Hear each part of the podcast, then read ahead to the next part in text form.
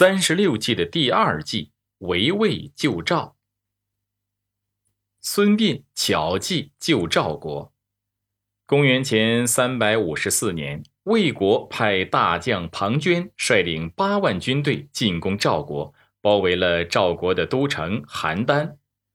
庞涓指挥魏军昼夜猛攻，邯郸是危在旦夕。赵王只好向齐国求救。齐威王任命田忌为统帅，孙膑为军师，带兵八万去救援赵国。田忌打算率兵直奔邯郸，以解救赵国被困之危，但是孙膑拦住了他，说：“现在赵魏两国已经僵持了很久，双方的精锐部队全部出动，魏国国内只剩下了老弱残兵。”我们不如趁这个机会突袭魏国都城大梁。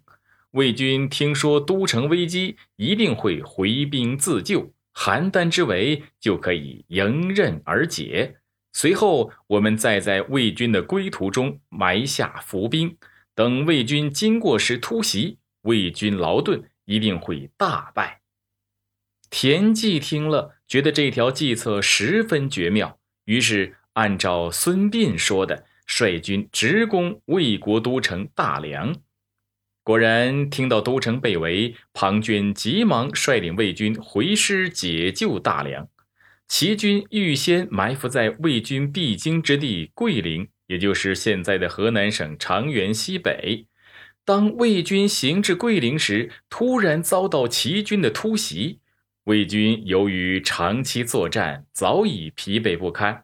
面对以逸待劳的齐军，魏军无法形成有效的攻势，顿时陷入挨打的局面，死伤两万多人。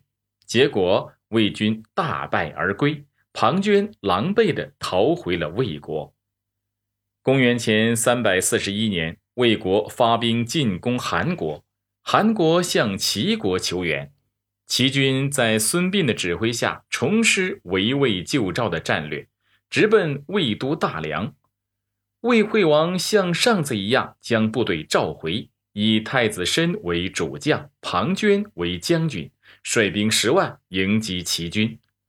在孙膑的指挥下，齐军将魏军一步步诱至马陵，也就是现在的山东省范县的西南。此时，孙膑判断魏军将于日落后赶到，于是命令士兵将路边一棵大树。剥去树皮，在树干上写了“庞涓死于此树之下”八个大字。他又挑选了一万名弓弩手，埋伏在道路两侧的山上，约定天黑后见到火光就一齐放箭。庞涓果然中计。当他发现树上隐约有字，并命令士兵点起火把之时，齐军万弩齐发，魏军大败。庞涓中箭，最后愤溃自杀。这一计呢，是当面对来势凶猛的强敌，如果一味硬拼，无异于以卵击石，所以应当避其锋芒，或者攻击敌人的薄弱环节，或者袭击敌人的要害部位，或者绕到敌人的背后打击敌人。